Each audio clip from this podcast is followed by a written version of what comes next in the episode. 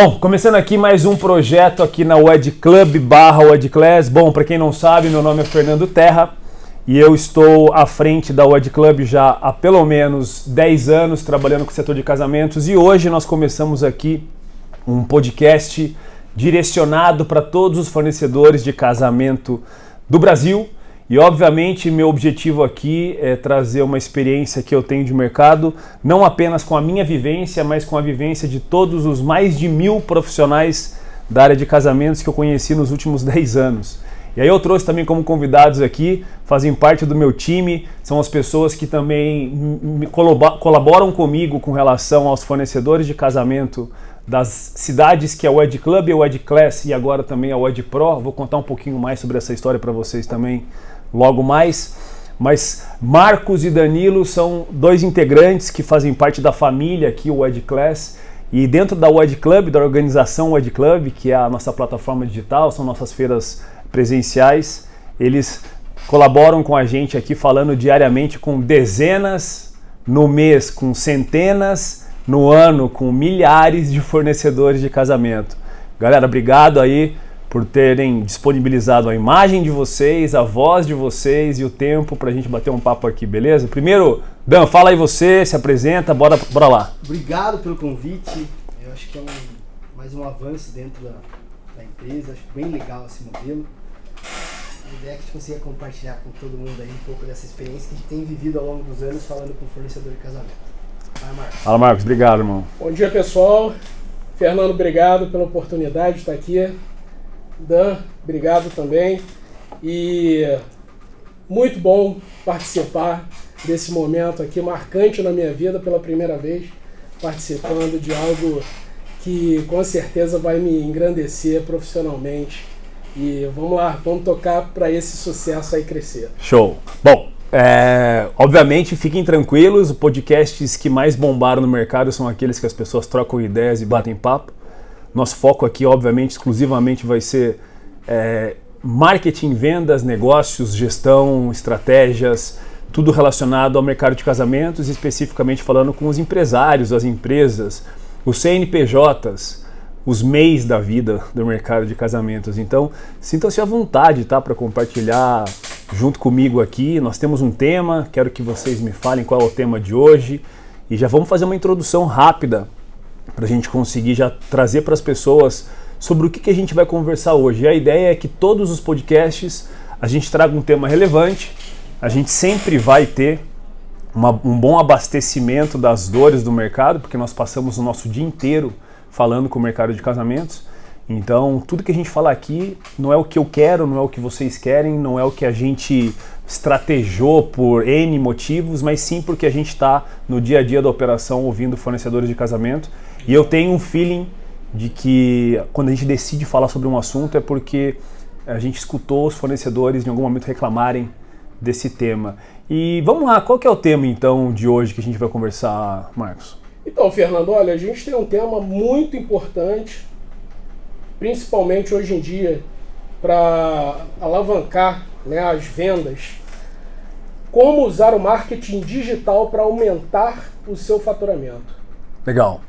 Antes de, antes, de, antes de falar literalmente sobre como aumentar o faturamento utilizando o marketing digital, eu só inverti um pouco as palavras. Eu acho que vale a pena eu comentar um pouquinho aqui, e como é o nosso primeiro podcast, e talvez até o Danilo possa ilustrar um pouco também. A gente teve uma experiência no primeiro momento no marketing offline. Marketing offline, para quem não sabe o que é offline, nada mais é um termo que usava usava assim inclusive antigamente, hoje nem usam mais. Esse marketing offline só as agências de propaganda usam. Mas nada mais é do que outdoor, revista, jornal, televisão, rádio. Sim, nós nascemos, eu nasci, a Wed Club nasceu, antes da Wed Club existia uma marca chamada Expo Noivas e Festas do Interior. Ela nasceu há 10, eu, eu falo 10 há alguns anos já, eu acho que a gente está indo para 11 ou 12 anos, já tem que corrigir, mas vamos segurar nos 10 por enquanto. E nós crescemos e nascemos e crescemos dentro do mercado offline, dentro do marketing offline. Então, vale a pena a gente reforçar aqui que hoje falar de marketing digital para aumentar faturamento faz total sentido, mas marketing sempre ajudou todas as empresas a aumentarem seus faturamentos. Então, nós nascemos Inclusive, a, a, feira presencial é uma forma de marketing offline. A feira dependia dos fornecedores estarem presencialmente dentro de um shopping em Iguatemi, por exemplo. Ela dependia exclusivamente das noivas presencialmente irem comprarem o ingresso e entrarem no corredor fisicamente para entrar num stand, para conversar com o fornecedor. Nós não tínhamos absolutamente nada de online, zero. Em 2011, 12 eu comecei a brincar de investir no Facebook época maravilhosa. Trouxe noivos por 50, 40 centavos para seguir a minha página no Facebook. E isso foi fantástico naquele período, mas ainda a nossa força estava na televisão, no outdoor. Eu fazia panfletagem na porta de shopping center e era fantástico, adesivava portas de elevador. Então, é, essa transição entre marketing off para marketing on ela está muito em voga porque as pessoas, a, a, as pessoas, o ser humano em especial, brasileiros e mundialmente falando, o celular não foi nem o celular, o celular é a ferramenta, é um instrumento. A internet ela trouxe para as pessoas uma acessibilidade com relação à informação, com relação à compra, com relação ao aprendizado muito grande. Então essa transição, ela não foi, ela foi muito rápida, pode parecer muito 10 anos, né? Para muitas pessoas, 10 anos é o tempo de um, de um ser humano se formar, formar todo o seu corpo, seu intelecto, começar a ler e escrever. Meu Deus! Mas para uma empresa, para um, uma operação, uh, quando você discute marketing entre off e on, é um tempo muito curto. E o que eu sinto, tá? E por que eu quero dar esse talvez disclaimer bem no começo? É que é, marketing sempre fez uma empresa aumentar seu faturamento. E marketing sempre foi um desafio para todas as empresas. Falo com propriedade porque nos anos 2000 eu abri minha agência de propaganda. Não tinha uma empresa que eu não entrasse que não dependia do marketing, primeiro para sobreviver, segundo para crescer. E a deficiência de marketing, seja off ou seja on, nas empresas, e óbvio que eu estou falando aqui, quando, a gente, quando eu entrei no mercado de casamentos, eu descobri o tamanho dos fornecedores de casamento. E são empresas pequenas. 80, 90%. São empresas MEI, empresas limitadas, empresa, microempresa, microempreendedor e muitos CPFs também. Sim. Tem muita doceira fazendo, faturando muitas vezes 50 mil reais por mês, mas ainda no CPF. Quero que esse mercado mude, porque eu acho que a profissionalização depende um pouco disso. Mas essa transição, ela é muito importante. Eu acho que todos os fornecedores de casamento, eles precisam entender que essa transição do off para o on, ela é real, ela é clara para todo mundo, mas parece que o ON trouxe um milagre. E não, o marketing sempre foi um milagre na vida de uma empresa, do empresário, do empreendedor. A visão de você entender que primeiro você tem que captar a atração de uma pessoa para depois converter uma venda, ela sempre existiu. A Rede Globo, eu vou chutar aqui, tá? Deve ter muito mais do que uns 50 anos. Deve ter muito mais. Mas não sei o número, então vamos falar só isso. A Rede Globo sempre produziu conteúdo para atrair a atenção das pessoas. E no intervalo comercial, ela fazia propaganda para tentar converter as pessoas a comprarem aquele produto. Óbvio que ela vendia aquele espaço, então ela explorava isso. O que eu quero dizer com isso é que isso sempre existiu, antes mesmo da internet. Os jornais, é, se você olhar um jornal na íntegra impresso, você vai ver 75% ou mais, 80% dele provavelmente de textos, de matérias, de notícias, de historinhas e não de propaganda. Imagina se um jornal impresso tivesse 80% de propaganda e 20% de conteúdo. Foi o motivo que eu acredito que as revistas morreram. As revistas você virava uma página era propaganda, outra sim, página é propaganda. Eu acho que era um sim, um sim, um sim, um sim, um sim, um não. Então assim, propaganda, propaganda, propaganda. Então isso vai matando. Então a gente, eu sempre, eu sempre acompanhei a morte dos veículos de comunicação que eu conhecia, locais, regionais, estaduais e depois os nacionais, porque sim, alguns nacionais morreram. É, Editora Abril, meu primo trabalhou na Editora Abril, faliu, ficou sem receber salário. Foram morrendo meio que de dentro para fora. De dentro para fora. também de noiva, que era algo bem tradicional no nosso mercado, né? Sim. Que era só propaganda. Só propaganda, Sim. não tinha nada de conteúdo, era tinha só, um só livretos locais, né? Ah. De guias de, de casamento, fornecedores. Pararam no tempo, né? Ponto alto é, marketing significa isso. Ou você ganha a atração e a atenção das pessoas, ou você não vai converter venda. Gozado, nem me arrepia falar disso, cara. Até. Mas a verdade é essa. Isso nunca deixou de existir. O online não mudou a vida das empresas, dos empresários. O online não é esse. Essa frase é muito mentirosa, na minha visão. Calma, Tenham calma, não façam um corte agora, senão vai dar cagada. Mas como utilizar o marketing digital para aumentar seu faturamento? Tá errado. Primeiro é qual é o tipo de conhecimento que você tem que adquirir para ter uma empresa. Porque se você quer simplesmente aumentar o faturamento, aí nas, anterior a isso, você não cuidou do produto, quem estudou o mínimo de marketing sabe que tem uns 4 P's malucos lá. Tem promoção, que é o marketing, mas tem praça, preço e produto. Pô, pô você está numa localização errada, está com o produto errado, está com o atendimento errado, está com a forma errada, e aí você quer aumentar. É, até onde eu sei, o Instagram, o YouTube não fazem milagre. Se o teu produto é ruim, ó, se seu marketing for bom e o seu produto for ruim, vai vender.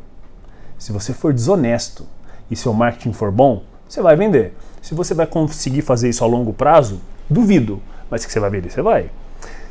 Só que se seu produto for bom, sua localização for boa, se você é um cara honesto, mas o seu marketing não presta, eu vou te falar um negócio. No Brasil e no mundo, dificilmente você vai dar certo na vida. Então, marketing, na essência, ele tem a capacidade sim de fazer seu faturamento aumentar. Marketing digital não é mais diferencial. Eu, em 2008, 2009, comercializei muito marketing digital, que na época não era marketing, né? na época era site. Eu vendi muito site. Eu vendi e-commerce, loja virtual, eram os termos da época. E aí quando você vende isso, você não vende estratégia de marketing digital. No Brasil, em 2009, eu vou te falar que não primeiro que o touch era mal visto. Então o celular tinha botão, não sei se vocês sabem disso, acho que o Marco sabe porque tem uma idade parecida com a minha. Os celulares tinham botão. e tinha alguém, inclusive uma indústria chamada BlackBerry, estou viajando um pouco no assunto, depois a gente já volta, que o dono da BlackBerry era uma das maiores empresas de smartphones e de celulares do, do mundo.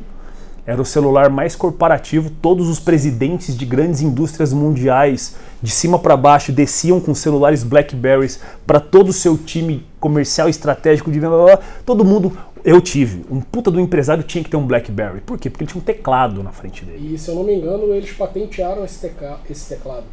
Com o teclado QWERTY. Perfeito. É isso. E aí, maravilhoso. O que, que vale isso hoje?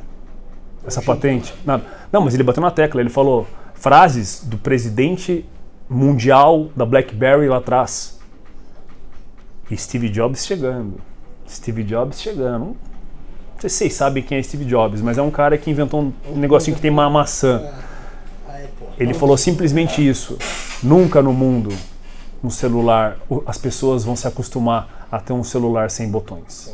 Não foi essa frase exatamente, depois vocês pesquisam na internet e vejam. Frase que o dono da BlackBerry falou e matou a própria empresa. Foi essa. Ele acreditava que o celular não ia ter botão. Mas foi essa transição. Então, quando eu falo de marketing digital, quando eu falo desse mecanismo que antigamente eu vendia é, digital, as pessoas foram se adaptando, mas a internet trouxe uma grande evolução para o nosso mercado. E hoje Aí vamos resumir, senão esse, esse início vai ficar muito grande, essa introdução muito grande. Mas hoje, de fato, é, o marketing digital ele não é mais diferencial, ele não é mais estratégico, ele não é mais preciso definir minha estratégia de marketing digital. Cara, não, você tem que definir sua estratégia de marketing. Eu acredito que em 2022 o digital vai morrer, porque não tem mais por que falar isso. É que nem chovendo molhado, é uma redundância. Você não tem que falar mais de digital. Você tem que falar que sim, minha cara, tem que ter uma complementar. Você, você tem que acompanhar uma atualização. O marketing ele é complementar. Eu não sou contra o marketing offline, não, tá? Eu acho que tem muitas marcas e empresas que ganham muita grana ainda no, no offline.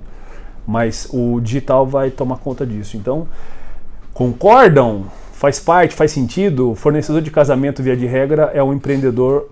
Mas eu, eu acho que assim, que a gente aproveitando a deixa do, do assunto é, nós que somos linhas de frente com relação a contato direto com o fornecedor de casamento, eu percebo que ainda é obscuro a questão do marketing digital, no sentido do que é. é eu ainda percebo é, a maioria das empresas querendo mostrar o seu produto a qualquer custo com pouco conteúdo. A Sim. loja de vestido que só mostra, mostra vestido, a mulher que a profissional que trabalha com penteado que só mostra o cabelo.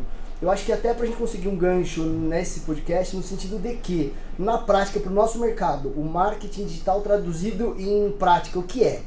Eu acho que é uma dúvida que, assim, é, eu percebo isso em ligação mesmo, falando com o fornecedor. É, você trabalha o seu marketing, trabalha. Aí você olha é, é, é, o feed do Instagram, só tem produto.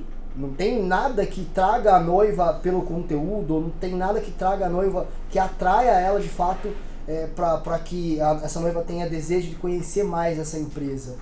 Você acha que é uma falha as pessoas entenderem que marketing digital é só publicar o que eles fazem? Eu acho que é uma coisa importante. Assim. E, é, e isso que você está falando me, me faz pensar uma outra coisa. Muitos fornecedores acham que as redes sociais já são seus próprios vendedores por si só que somente fazer as postagens. Ah, eu já fiz minhas duas horinhas de postagem aqui. Meus, é, minhas marcas já estão no ar, então eu não preciso mais fazer nada. Então a visão de que as redes sociais já são seus próprios vendedores. Não faz sentido isso muito, né? Oh, é, eu acho que inclusive dá um belo corte isso, mas é, o que de fato é marketing? E eu uso uma analogia há um tempo, que não fui eu que inventei, mas faz sentido. E se você escutar isso e não entender o que é marketing, tem alguma coisa muito errada. Marketing não é ferramenta. Marketing não é ferramental. Rede social é ferramenta, Instagram é ferramenta, postagem é uma ferramenta. Estrategicamente falando, é um. Então, uh, analogia do caçador de borboletas. Eu vou resumir, porque dá para falar um pouco mais longo, eu vou resumir. É, se eu sou um caçador de borboletas, eu saio da minha casa com um, um como é que chama aquilo uma lá? Rede. Uma redinha, isso, é. uma redinha com tal e vou em busca, vou lá atrás achar cadê a borboleta. Tem que andar, tem que subir montanha, descer montanha, entrar em mato, descer, entrar, passar por um monte de coisas. Então eu vou atrás da borboleta. Até o momento que eu percebo que as borboletas que eu encontro, elas estão em cima de uma flor, elas estão próximas de um local específico, dependendo do clima, da umidade, da... e aí eu começo a parar para pensar e falo, quer saber de um negócio? Estou gastando dias e dias andando, correndo atrás e volto para cá, saio de manhã de casa, volto à noite com uma, duas borboletas. Mas eu descobri que elas gostam de flor tal, do terreno tal, do ambiente tal. E se eu construir na frente da minha casa um jardim? E a pessoa vai e constrói um primeiro jardim pequeno, então ela começa com uma flor, porque não dá para construir um jardim do, da mansão do Michael Jackson lá atrás, que eu me lembro que já tinha visto essa mansão uma vez na vida, tinha um puta de um jardim. Você não vai começar. Então, então que é, um, que é, vou, vou, só cortar a analogia para é, as pessoas olham uma conta de Instagram com um milhão, dois milhões de seguidores, ah, eu vou construir uma rede social. Você acabou de falar que abrir uma conta no YouTube. Qual a sua referência? Ah, tal. Quantos seguidores tem? Um milhão. Então você já quer ser um milhão de seguidores. Qual que é o lance? Você começa a fazer e não continua, irmão, porque você está tão distante desse jardim gigantesco Sim. você desiste. Então, as pessoas não, consomem, não começam com uma florzinha. Então, você começa com uma flor, você testa, você vê que não deu certo, você errou alguma coisa, errou no adubo, a flor não andou, a flor não surtiu efeito, caiu, morreu, um cachorro veio, comeu a flor, sei lá. Interpéries acontecem. Aí você vai estruturando mais seu jardim, você vai crescendo, os dias vão passando, seu jardim vai ficando maior. Só que você acorda todo dia para regar o jardim. Concorda ou não? Sim. O que acontece com um jardim que você não rega água? Que você não coloca alguns nutrientes? O que acontece com um jardim que você não planta uma semente? Ele nasce flor se você não plantar semente? Até onde eu sei, e eu sou péssimo em terra, em jardim. Fernando Terra, e sou péssimo em terra. Mas até onde eu sei, se você não colocar uma semente, a não ser que, por ironia do destino, um passarinho comeu alguma coisa, andou sem querer, caiu no seu, na sua casa e subiu uma flor maravilhosa. Mas não vamos contar com a sorte. Marketing de fé, vamos deixar para os concorrentes. Então, se você constrói um jardim decente do começo, não tem fim, né? Se você quiser um milhão de borboletas, é proporcional. É cuidado diário. É proporcional. Um metro quadrado de jardim atrai quantas borboletas? Sim analogia fechada, você percebe que vamos transformar o Instagram no jardim, para não falar outra coisa. O jardim é, é, o seu Instagram. Se você começou com zero seguidores, beleza. Qual é a primeira flor que você vai plantar para atrair uma noiva? Percebe que a flor agora atrai uma noiva, não uma borboleta? Sim, a flor é a sua postagem. A flor é seu Instagram, pode ser seu YouTube, pode ser sua fachada, mas o que você fez para atrair a atenção de uma noiva? Beleza, pôs uma foto de um vestido? Maravilhoso. Será que isso é simplesmente. É, só isso já funciona para a vida toda? Esse é o ponto. esse é o ponto que a analogia se faz maravilhosa. Você tem que testar e validar. Uma semana plantando flores, colhendo e colhendo os frutos dessas flores. Quantas borboletas você colheu? Nenhuma. Tá certo ou tá errado, Danilo? Se uma semana não colheu nada. Tá errado? Tá certo ou tá errado, Marcos? Erradíssimo. Beleza, quem para para analisar? As pessoas falam a frase: o Instagram não funciona, porque é muito complicado mexer com o Instagram. O que eu escuto? Muito complicado plantar uma flor e esperar a borboleta chegar. Perfeito, é muito complicado. Demanda tempo, demanda estratégia, demanda dinheiro. Sabe uma pergunta que eu fazia para os profissionais quando eu conversava, inclusive no meio da pandemia? Quanto tempo de mercado você tem? As pessoas. Cinco. Dez anos que eu faço isso. 15 anos que eu faço isso. 20 anos que eu faço isso. Vou parar por aqui. Tinha gente de 35. Aí minha pergunta é: você é bom no que você faz? Pô, depois de 20 anos, está de brincadeira comigo. Maravilhoso. Quanto tempo faz que você trabalha com marketing? Ah, comecei a aprender agora. Nem comecei direito. Legal. Por que você teve disposição para investir 20 anos da sua vida aprendendo algo e faz muito bem feito? E não tem Cara, você fala de seis meses. Fala para uma pessoa aprender por seis meses, Mark. Seis meses. Eu fiz a jossa de uma faculdade presencial de seis anos, porque eu migrei de uma ruim para uma boa e eu perdi dois anos que eu tinha feito. Eu desisti dele, porque eu já tinha empresa, então geograficamente, primeiro é importante estar na mesma cidade que minha empresa estava. Eu falei, não dá. Eu decidi para outra faculdade, pegar uma van todo santo dia, voltar meia-noite, abrir minha agência 5 horas da manhã para fazer uma faculdade melhor. Seis anos. E vou te falar, não aprendi nada. Aprendi na agência. Então as pessoas não têm seis meses para investir em conhecimento para saber como é que eu planto uma flor. Agora falando sério, eu não sei como é que planta uma flor. Qual é a semente que eu tenho que plantar? Quantas vezes por dia eu tenho que regar? Aí as perguntas que me vêm, quantas postagens por dia eu faço para bombar na internet? Cara, você tá de brincadeira comigo. Que quantas? Desde quando a quantidade exerce poder sobre o resultado milagroso de faturar mais? Se isso fosse verdadeiro, um burro estaria faturando muito mais, e aí só também uma, uma, uma, talvez uma analogia, do que uma pessoa inteligente. Porque se é só fazer trabalho braçal, todo mundo faria. E não é isso que a gente vê. Um faz sucesso. Mas eu não sei se o, se o Dan percebeu isso com, no contato com esses clientes, e eu vejo muito Uh, não sei, não vou chutar a porcentagem, mas boa parte dos fornecedores eu sinto que eles são muito reticentes em enveredar por esse universo digital. Por medo. Por medo de fracassar, por medo de não entender, por medo de não conseguir manter a prática diária de você cuidar desse jardim para poder atrair essas borboletas. Então percebo essa, esse sentimento de sabe, de não conseguir se doar pro, pro universo digital. Não, perfeito. Eu, eu vou matar o ponto. As duas perguntas que vocês fizeram sobre Instagram, sobre o que de fato é marketing, eu vejo a, distância das pessoas. Isso é marketing. Marketing não é algo que eu vou falar em uma frase e vocês vão entender e sair aplicando. Marketing é conceito.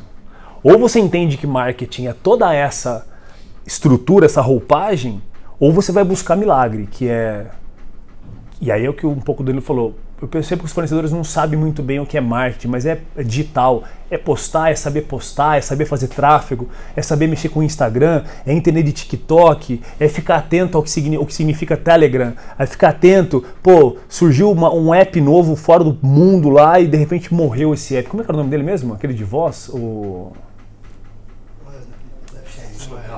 Clubhouse. Clubhouse. Das pessoas que eu conheço, só minha mulher gostou desse aplicativo. Fora ela, não conheci mais ninguém no planeta. Bom, bora da história. E aí eu vou complementar o que você está falando.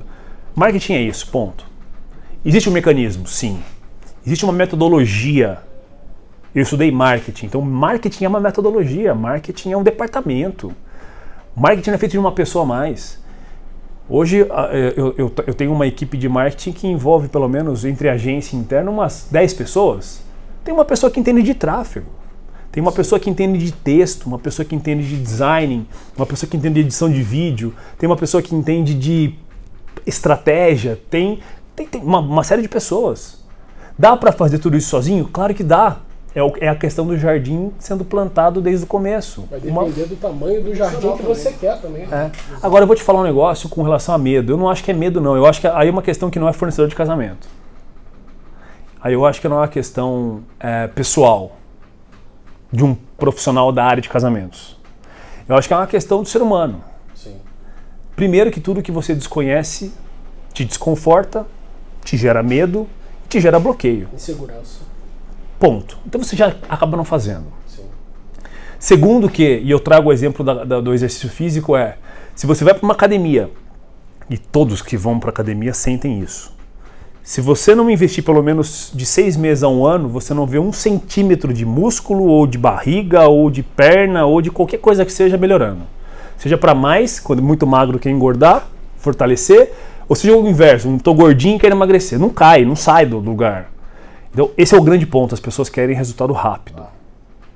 Batido, massacrante. Se você. Se, é, todo mundo que está escutando isso aqui já deve ter escutado isso de pelo menos uns 50 influencers do mercado, mas essa é a grande verdade. A culpa não é do marketing, a culpa não é o medo de um profissional de ter marketing. A culpa é de investir de fato. Nós temos três palavras que eu, eu considero palavras de ordem culturalmente na Word Club, que significa foco, organização e disciplina. Cara, para mim são os três pilares para o ser humano se dar bem na vida. Não é para se dar bem no marketing digital, nem na área de casamentos. É para se dar bem na vida. Se eu falar para você o que é um marketing digital decente, que tem projeções de crescimento, que vai transformar uma empresa numa empresa mais estruturada, é um marketing que por trás desse marketing, que por trás dessa empresa, tem uma pessoa focada, organizada e disciplinada. Ponto final. Disciplina para você aprender que tem que estudar, porque você tem que aprender a aprender. É o único valor que eu dou até hoje para as escolas até o terceiro ano tenho dó das minhas filhas, mas eu sei que elas estão aprendendo a aprender. Elas estão se lascando para aprender a aprender. O que elas estão aprendendo não adianta nada. Mas só o fato de exercitar que elas precisarão aprender o resto da vida delas algo, tá bom já. Pô, cai na real. Você vai ter que sentar a bunda na cadeira e aprender as estratégias de marketing e vendas. Ponto final. É um exercício contínuo. Né? Pode ser. E olha só, na minha época, eu não sou tão velho assim também, tá? Mas na minha época era livro. Ponto. Um Google bem abastecido já estava rodando, mas era livro. Sim. hoje você tem audiobook, você tem YouTube, você tem documentário. Pô, Netflix você consegue aprender sobre marketing digital só vendo os 10 é, filmes ou documentários sobre Steve Jobs, sobre Mark Zuckerberg, documentário da Amazon, documentário não sei da quem. Cara, é isso, esse é o ponto. Então, se vocês conseguem ter esse nível de disciplina e aprendizado e exercer esse, esse tipo de processo, vai embora. Foco. Conversávamos sobre isso, inclusive. Foco. Sim. Eu percebo uma pessoa cerimonialista que amanhã comprou um totem de foto, depois de amanhã começou a entender que ela sabia fazer um brigadeiro legal e começou a fazer brigadeiro. É um exemplo isso, tá? O que eu quero dizer com isso? Desfocou. Desfocou, saiu, né? É, as pessoas têm a sensação de que fazer muito gera resultados grandiosos, muitas opções. Meu avô falava isso para mim. Nunca deixe os ovos, no, todos os ovos cesta. na mesma cesta só. Eu concordei até um ponto da minha vida. Não quer dizer que eu discorde, mas eu tô longe de acreditar que uma pessoa hoje tem que ter de fato desfoco para tomar cuidado com o risco de não se dar bem. Eu sou um cara que há poucos anos atrás, quatro, joguei 100, 110% dos meus ovos na mesma cesta. Nesse caso aí a gente pode falar que nem sempre dividir é multiplicar, né? nem sempre dividir é multiplicar. Essa conta às vezes não fecha, né? Então esse é o ponto. Eu acho que para a gente concluir o racional aqui, a grande sacada para mim é uma pessoa entender sobre marketing digital que ele é sim milagroso, desde que você tem acesso ao grande milagre de se tornar um ser humano com vontade, mas de bem decidido, com garra. Isso você não aprende no marketing, isso é uma questão pessoal. Então minha pergunta é: você faz o que você ama? Fornecedor de casamento, você está me escutando aqui agora. Você tira foto para casamento. Você faz o que você ama? Você é cozinheiro. Vem falar pra mim que você é empresário de buffet de casamento, não. Aquela nomenclatura maravilhosa. Você gosta do que você gosta de servir as pessoas? Você gosta disso? Pô, você, você é bartender.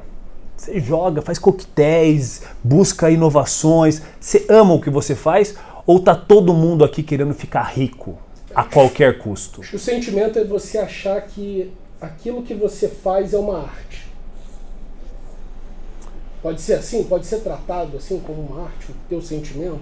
Todo mundo que trabalha com a área de casamentos e se, dão, se deram bem na vida e passaram 10, 20 anos trabalhando com isso, são pessoas que gostavam do que faziam e o negócio veio depois. O que eu vejo no mercado hoje são pessoas querendo tirar proveito de qualquer negócio que seja. Então, quantos marqueteiros digitais surgiram para ganhar dinheiro com marketing digital? Será que aquela é a paixão dele? Ele é um artista. Sim. Então, tudo bem, é arte. A minha preocupação hoje é: será que isso vai te fazer acordar todos os dias sem medir esforços para que, em momento algum, a palavra tô cansado e prefiro desistir. Eu fiz uma live no meio da pandemia com uma mulher que eu nem me lembro agora, for- foram, enfim, mais de 100 lives que eu fiz, mas ela tinha 35, é, mentira, 25 anos de carreira, não lembro agora. E cerimonialista e assessora, e ela falou: "Eu, eu vou parar. Eu vou parar. Eu não sei trabalhar com marketing digital. Tô escutando no meio da pandemia que se eu não souber mexer no Instagram, no YouTube, fazer vídeo, se eu não fizer uma live, eu tô. Eu não sei fazer. Então, as pessoas, eu sinto que elas têm que ter muita paixão pelo lance. Um, gostar do que faz. Dois, empresa não é hobby. Se eu sou empresário, eu sou empresário. Ter um, minha filha mais nova queria muito ser veterinária.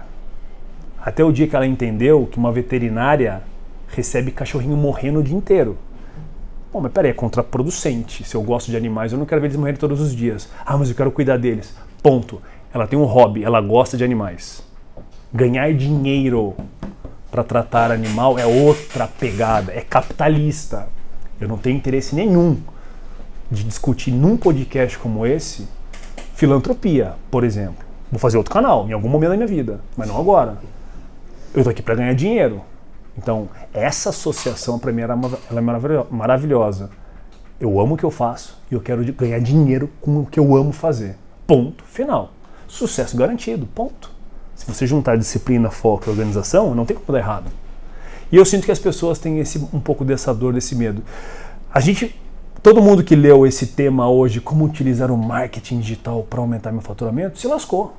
Porque eu acho que ela esperava, não sei se foi um clickbait, se foi uma estratégia do Tomás aqui que bolou esse, esse primeiro podcast, esse primeiro tema, mas a maior dor das pessoas é aumentar o faturamento. E as pessoas vieram para cá de repente, que a gente vai fazer uma, uma chamada, uma postagem, e eu, papel e caneta na mão. Em É. 15 minutos vocês vão sair daqui milionários. Não vou falar, não, não é comigo Pô, não. achei que você fosse falar, quer saber como aumentar o teu faturamento? É. Arrasta pra cima. Arrasta, acabou arrasta Mas pra você sabe, cima. aproveitando assim, a gente tá falando um pouco do- da prática do marketing digital e aí entramos numa seara que é sobre venda, né? Ninguém aqui tá por filantropia. É, a gente percebe que o mercado ainda ele tem uma dependência é, gigantesca de indicação. É, e aí, eu, eu lembro que a Class ela nasceu no pico da pandemia, tava tudo fechado. E aí a gente tava na, na, na 15 e 6, o Fernando começou a juntar essas coisas aqui, ilumina aí. Falou, eu vou abrir um negócio. E eu liguei pra Isabela, minha esposa, e falei, "Ah, esse cara tá louco, já abriu um canal, meio da falar de venda pandemia. no meio da pandemia. E assim, a, a, a gente tava, veio no, no mercado 100% analógico, que eram os eventos presenciais, né? Uma loucura, e aí fazendo live lá no 506, 8 horas da noite, eu falei, cara, que cara louco. E eu, por consequência, tava junto no rolê, achando ele um louco, mas tava lá. Não era live ainda, era webinar. O webinar, é. As lives não tinham pego Não ainda. tinha, era, no, é, era mesmo, na época do webinar. Então, assim, é, a gente começou a perceber que, para muitos é, do nosso setor, o marketing digital ele teve a impressão que ele surgiu na pandemia, que antes não existia. E há quanto tempo, né, a gente vem acompanhando, a, no caso da, da, da Wed Club, é, fazendo marketing.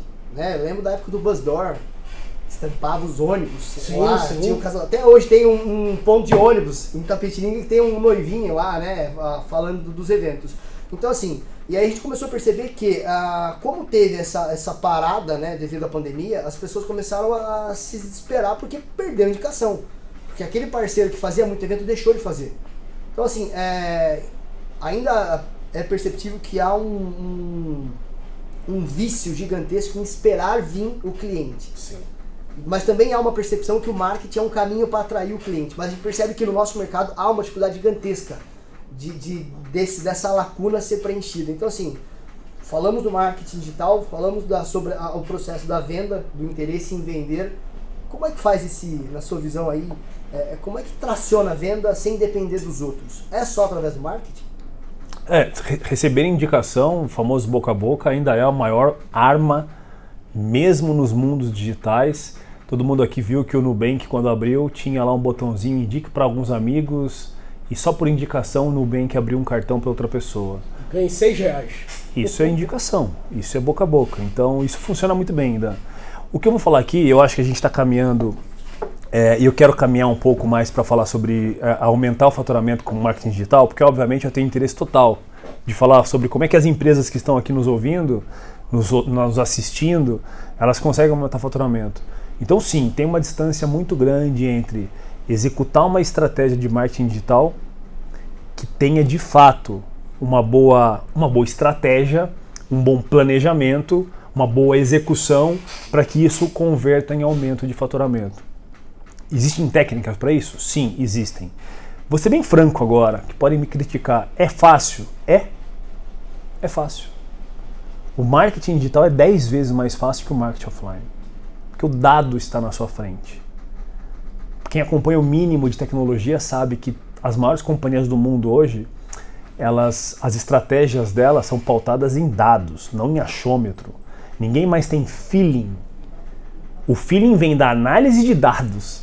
E não o feeling propriamente do, ah, eu tô em... senti que amanhã todo mundo vai começar a comprar esse microfone. Não. Analisei os últimos 30 dias, quantos foram vendidos, por quem comprou, como pagou, da onde veio, por onde foi, ponto. Feeling que amanhã vai vender mais microfone.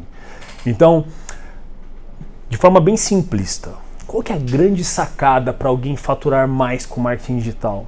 Primeiro é aprender que isso que nós estamos fazendo, chamado produção de conteúdo, é o que mais interessa. Algum de nós três vai no meio da live falar: compre o meu produto? Não. Não. Eu acredito piamente, com todas as minhas forças, e não porque eu acho, por uma série de análises, que as pessoas gostam disso. As pessoas vão dar atenção porque nós estamos investindo nosso tempo, nós estamos investindo nosso dinheiro, produzindo um conteúdo que minimamente ajuda os nossos possíveis clientes. Eu estou aqui compartilhando 20 anos de experiência e vocês mais 20, dá 60 anos de experiência. A gente está aqui produzindo um conteúdo. Quando as pessoas entenderem que isso é o princípio do marketing dos mundos, do mundo de hoje, maravilhoso. Eu falo para você, se você tem uma loja de vestido de noiva, senta duas pessoas na frente, duas pessoas aqui, liga um microfone qualquer, porque esse microfone que nós estamos aqui é muito barato. Nós vamos investir num podcast cada vez melhor, mas feito é melhor que perfeito. Diria Armando Zuckerberg, eu copio ela pelo menos uns 10 anos. Feito é melhor que perfeito. Faz a produção de conteúdo. Então, beleza, produção de conteúdo é a primeira regra do jogo. Dá para ter propaganda no meio da produção de conteúdo? Claro que dá.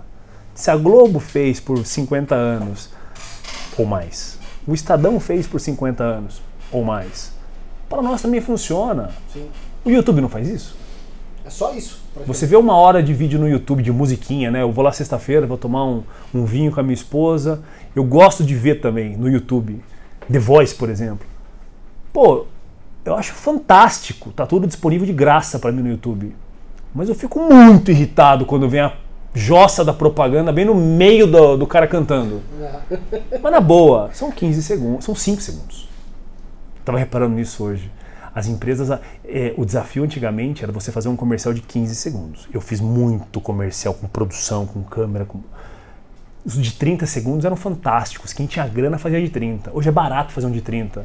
O lance é, quem quer ver 30 30 segundos? segundos. O YouTube faz 5. Beleza, tem 10 segundos, 10, 15 propaganda. O Danilo ia falar, não, vem lotado de propaganda, aquela merda lá. Que lotado, cara. É que a gente não tem mais paciência para propaganda. E é de graça. Mas beleza, voltando. Produção de conteúdo é a essência. Qual é o outro ponto? Propaganda. Como é que você associa e equilibra propaganda à produção de conteúdo? Esse é, é um, é, um, é um, segredo. Quanto mais qualificado o seu conteúdo, mais a atenção você tem. Quanto mais estratégico for a inserção de propaganda nesse conteúdo, as chances são que você consiga converter venda devagar. Atração e, atração e conversão andam juntas. Sim. Aí eu vou ter um lance, mas como é que eu potencializo isso? Como é que eu aumento meu faturamento nisso? Palavra de ordem para mim, e aí eu aprendi na minha faculdade. Chama-se distribuição. Vulgo tráfego pago hoje em dia. Antigamente distribuição era, eu pegava 50 mil reais de um cliente meu antigamente de calçados. Vou falar o nome porque vai que isso aqui bomba e depois ele fica bravo comigo. E aí eu, ele tinha 10 lojas, eu, ele, eu tenho 50 mil por mês. O que, que eu fazia? Eu distribuía a verba dele em rádio, jornal, revista, televisão, panfleto. Ah, e ia nos canais, to, to panfleto, na rádio, to o spot, no, na TV, to o filme, blá, blá, blá. Distribuição. Aí você tem um post, uma propaganda na sua frente. A pessoa posta às 8 horas da manhã no Instagram, no Face, no TikTok, onde quer que seja quase que eu falei Tinder, no TikTok, e aí ela fala, já fiz distribuição. Mas você pôs algum real ali? Não. Não. Tudo bem, ela fez distribuição. Ela potencializou a distribuição? Não. É mais ou menos como se você abrisse uma loja hoje numa rua de uma cidade e achasse que a sua fachada tem cidades, antigamente tinham cidades que era só você ter uma boa fachada numa rua certa, era faturamento na certa, zero ah, propaganda. Mas vamos, vamos falar só para o exemplo funcionar aqui. É, postar simplesmente não é propaganda. Então, só ter uma loja com uma fachada, pô, não vai obrigar as pessoas. Eu tenho que ir para algum lugar potencializar, investir, buscar caçador de borboletas. Eu tenho que buscar a atenção das pessoas em outro lugar e voltar para cá. Moral da história, é, se você entender que distribuição é aprender a impulsionar. Todo mundo contratava uma agência antigamente porque era muito complicado fazer um mapa de mídia da Rede Globo, cara. E aí analisar a audiência da Ana Maria Braga, que eram mulheres de 25 a 35 anos, muitas domésticas, mas também muitas donas de casa, mães e tal, com bem. Então, pô, tinha uma puta.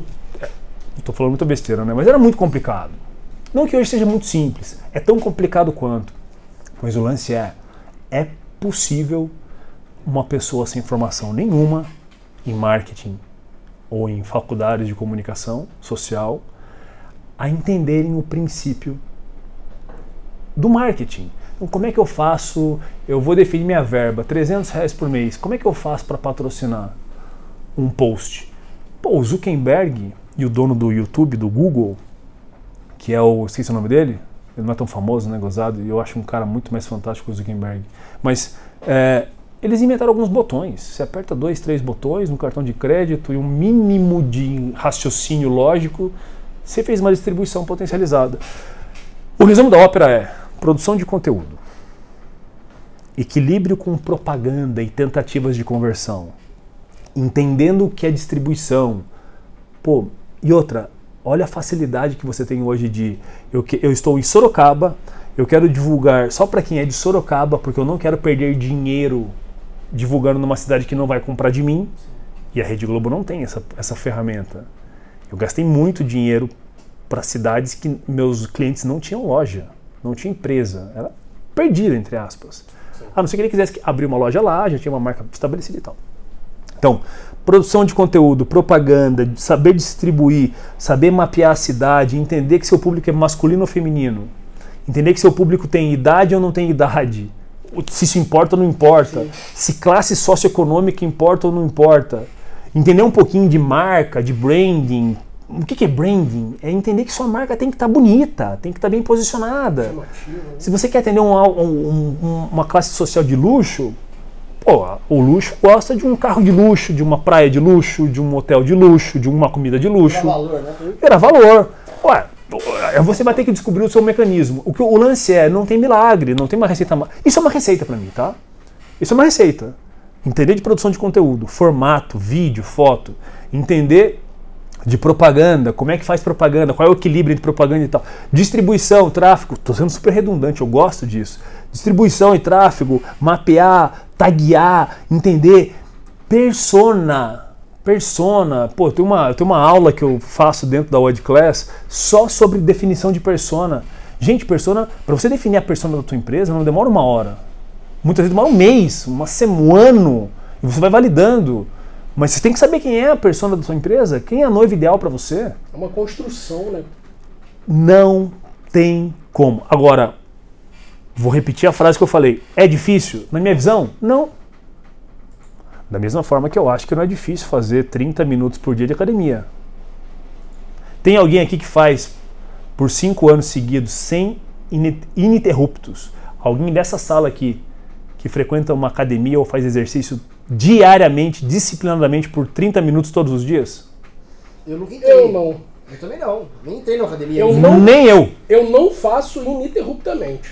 Então ótimo. Nem eu. Esse é o ponto. As pessoas têm dificuldade claras com a disciplina, com a resiliência, com a determinação, com o foco. Então o ponto é, não é difícil. É fácil. Sim. O difícil é você entender que a disciplina importa nessa, nessa matéria. O difícil é você entender que o foco importa nessa matéria. Ser organizado para trabalhar com uma empresa importa. Então, esse é o ponto. É pessoal, não é profissional. Profissionalmente falando, sou profissional do marketing. Minha filha de 12 anos, provavelmente em 3 anos, com 15 anos de idade, ela vai saber mais de marketing digital do que eu. Se ela quiser, se for uma vontade dela, e eu espero que seja, tá? Porque eu gostaria muito que ela seguisse alguns dos meus passos, mas zero influência nisso. Esse é o ponto. Fala aí, Dan, você ia falar alguma coisa para Não, o é que assim, a gente tá seguindo, é, é bacana, né, que mesmo tendo um, script pronto, a gente tá seguindo uma, uma, uma, Linha de uma raciocínio. linha de raciocínio que ela vai se complementando, né? Então a gente falou sobre o marketing, nós falamos sobre venda, nós falamos sobre o que é de fato produção de conteúdo, é, mas a gente caminha para um lado no sentido mais prático. Eu acho que assim, é, usando toda a experiência que você tem dentro da White Club, da White Class, geração de conteúdo, é, existe alguma estratégia mais assertiva na criação do conteúdo? A gente entendeu que é preciso uma recorrência, é preciso uma frequência, é preciso entender um pouco de ferramentas, e aí a gente caminha num trabalho na questão da, da educação, né? É, eu gosto, eu consumo todo tipo de curso, até para que eu consiga é, é, conversar em qualquer ambiente, né? Até ontem eu tava, comecei um curso de Scrum. E, e, e aí o que, que, eu, o que, que eu percebo? As pessoas não consomem esse tipo de conteúdo, né? É, é, elas não é gratuito e não consomem. Então assim, caminhando para essa etapa da construção do conteúdo, existe um caminho mais rápido ou no sentido um, um- como que eu crio um conteúdo mais assertivo, olhando para o meu produto? Existe um, um caminho a fazer? O caminho mais rápido é você escutar o teu cliente. Ah, Quem está escutando aqui, pega os últimos seis meses, independente de pandemia ou não. Se você não teve nenhum cliente nos últimos seis meses, tem alguma coisa. é, enfim, aí teria que ser outro ponto de vista. Mas Essa é a dá nem para estar vivo. pega os, é seus, pega os seus clientes dos últimos seis meses. Senta numa, um dia tranquilo numa mesa, tenta meditar um pouco para sua mente ficar tranquila e lembra quais foram as maiores reclamações dos seus clientes. Depois você pega as maiores dores que seus clientes tiveram. Aí você lembra também de alguns clientes que sonhavam na sua frente, que aspiravam, pô, queria meu vestido desse jeito. Meu sonho é que meu noivo participasse mais do meu casamento. Meu sonho, cara, como eu gostaria muito que a comida do meu casamento não desse problema, porque vai todo mundo. É, uma- é um mito. Pô, eu faço um casamento, gasto uma grana, os convidados vão, não pagam nada e saem reclamando do buffet, da comida, da cerveja gelada e tal. Pega tudo isso. Faz títulos. Nós chamamos de headline. Vulgo título. Desses títulos, liga uma câmera, liga o microfone, sai falando sobre aquela dor. Para de vender você. Mas aí é que tá. Os fornecedores estão afim de ouvir as dores e as reclamações de seus clientes para poder construir isso. Os que não estiverem afim, provavelmente já nem estão mais nesse momento dentro do podcast. Porque irrita o que eu falo. É. O ponto aqui é: produção de conteúdo tem um link direto com o exercício de escutar o teu cliente. A herança de falar que vendedores bons são os que mais falam, ela, ela é muito complexa, porque de errada não tem nada. Porque se você não sabe se comunicar na minha humilde visão, você não vai se tornar um bom vendedor. Mas que você precisa muito mais do que saber falar, saber escutar, e aí sim, aí você não se torna um grande vendedor. Você se torna um mito dentro de um ecossistema. Pegue as principais pessoas influenciadoras hoje do mundo, mas vamos ficar no Brasil. Pode apostar comigo, visitem todas elas. Me mandem direct se quiserem, me mandem e-mail se quiserem para discutir sobre isso. Todas elas falam simplesmente sobre os outros, sobre as dores dos outros. E alguns que ficam mais famosos tendem a falar um pouco sobre Jesus Cristo, por exemplo, e tendem a descer um degrau e falar um pouco sobre as dores da humanidade, ou sobre depressão, ou sobre força de vontade, resiliência. Aí você está num mundo mais é, macro. Aí você desce para o nicho de casamento. É isso, meu ponto de vista. Você não tem que falar de vestido de noiva se você tem uma loja de vestido de noiva. Sim. Você tem que falar sobre grana, sobre economia. O melhor exemplo para mim é. Eu, eu, posso falar que eu, eu gosto de ter tido essas sacadas, foram poucas, mas essa foi muito boa na minha visão. Para exemplificar o que é para mim você pegar o lance do, da produção de conteúdo e da propaganda ao mesmo tempo e, e fazer isso converter em valor agregado à marca, te diferenciar para não cobrarem o mesmo preço, atenção e conversão. Se você é um coral, se você é uma orquestra, se você trabalha com música para o mundo do casamento, vá agora no seu Instagram ou visite o Instagram de um parceiro teu. Eu espero que eu esteja errado hoje, porque eu falo isso há uns dois anos, três anos e tal. Tem foto de músico, tem foto de violino, violoncelo, sopro, pratarias. Ótimo. Igreja. Tudo perfeito. Foto deles, dos músicos, dos artistas. Sim. A minha pergunta é: o que de fato uma noiva contrata, ou ela quer contratar, quando ela vai atrás de um coral orquestra? De cada 100 noivas, quantas de fato entendem o que significa um violino? Quantas de fato têm conhecimento musical para entender o que é um soprano? Para entender quantas cordas vocais, quantas vozes eu quero ter no meu casamento? O ponto é, quando um coral que comanda a entrada da noiva numa igreja. De novo eu arrepio. Nossa. Cacete, cara, esse, esse setor me, me ferra tem hora. Mas quanto um coral influencia num casamento se você entender que ele é responsável pela emoção que a noiva vai sentir na hora que entrar na festa, no, no casamento. Porque os noivos escolhem as músicas. Sim. Por exemplo, meu cunhado escolheu entrar com rock, porque ele gostava de rock. E o cara acústico, metálica, tocou rock. A igreja liberava ainda na época e tal, católica e tal. É, então, esse é o ponto. Eu acho que assim, coral não vem de música, coral não vem de violino, coral não vem. Desculpa, quem está me escutando agora entende de música deve estar tá me apedrejando.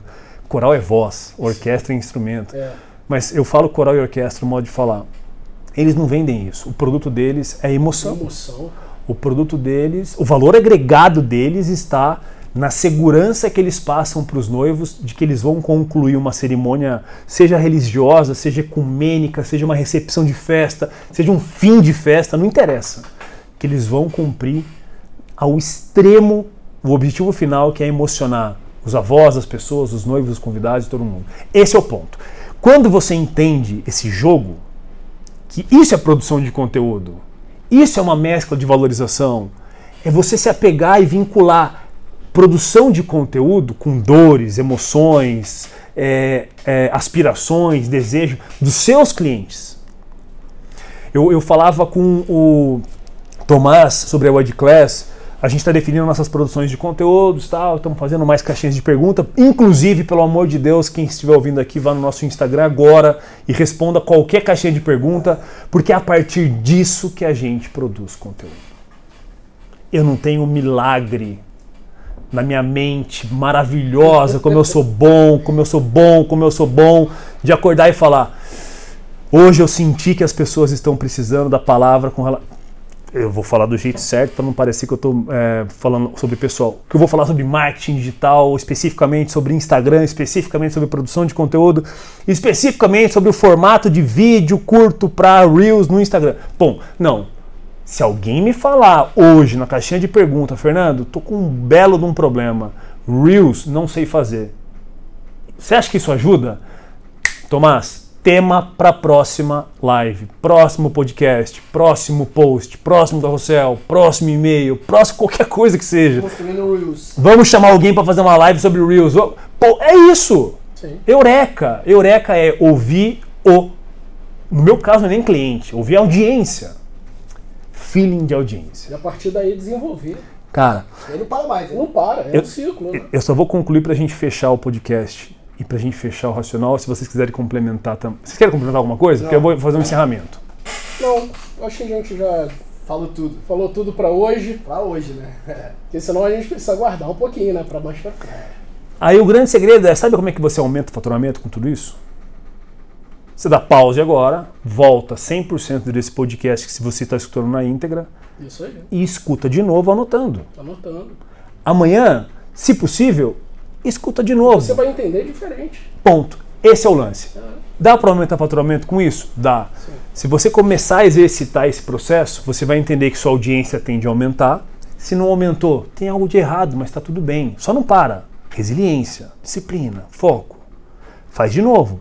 Tenta de novo. Tentativa e erro. As maiores startups do planeta fizeram um quase que um spin-off ou pivotaram. Elas trocaram de negócios. A Easy Taxi, que veio antes da Uber para o Brasil, eles começaram com ônibus. Sim, é. Então assim, ele tentou fazer, ah, não funcionou, foi tentar, tentar, tentar. Beleza, foi. Qual que é a grande sacada daquele profissional, Thales Gomes? Que hoje eu nem gosto tanto, mas tá tudo bem para mim também. Qual que é a grande sacada desse profissional? Ele não parou de tentar até achar o caminho certo. Marketing é isso, não para de tentar. Marketing você não analisa por dia. Quer uma sacada? Analisa sete dias inteiros, ininterruptos. De sete em sete, eterno. Isso pode virar uma regra. Isso é uma receita milagrosa. Analise sempre de sete em sete. Exercite de sete em sete dias a executar algumas coisas. Ponto. Analise quanto de curtida você teve. Tudo bem, eu odeio isso, mas pode ser. Quantos seguidores aumentaram? É uma métrica. Minha preocupação é quantos orçamentos você fez? E aí como, aí, você, aí como é que você aumenta o faturamento? Eu fiz X em 7 dias. Eu consegui 10 noivas pedindo orçamento. Nessa semana executei uma estratégia de venda, cadência, script, converti duas vendas. Maravilhoso. Taxa de conversão, 20%. A cada 10 orçamentos, fechei dois contratos. Como é que você faz para aumentar o faturamento? Vê se é possível replicar o que você fez vezes 2. Se você fez investimento X, teve resultado Y, 10 orçamentos, duas vendas, duplica o investimento. Vê se funciona, se é assertivo. Funcionou maravilhoso, não funcionou? Volta, faz de novo o passo, atrás até que você escala. Essa é a escala. Sim. Analisa quanto você investe, quanto você tem de resultado, quanto você tem de conversão e tenta replicar isso a ponto de você conseguir escalar minimamente isso. O, o segredo é esse. O segredo do aumento do faturamento com relação ao marketing digital é quanto você precisa investir para aumentar o número de orçamentos, o número de solicitação de pessoas perguntando algo para você. Sim. E muitas vezes o orçamento é no Instagram.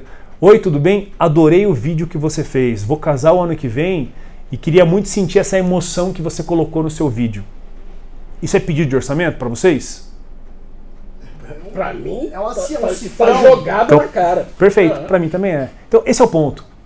À medida que você começa a valorizar essa captação da atenção, essa captação da mensagem dos usuários para você, e você começa a plugar isso, porque não tem, não tem, não tem dois departamentos, marketing e vendas, e você começa a ter um, um elo, um link entre equipe de venda entendendo que isso são possíveis compradores, automaticamente você criou uma fórmula.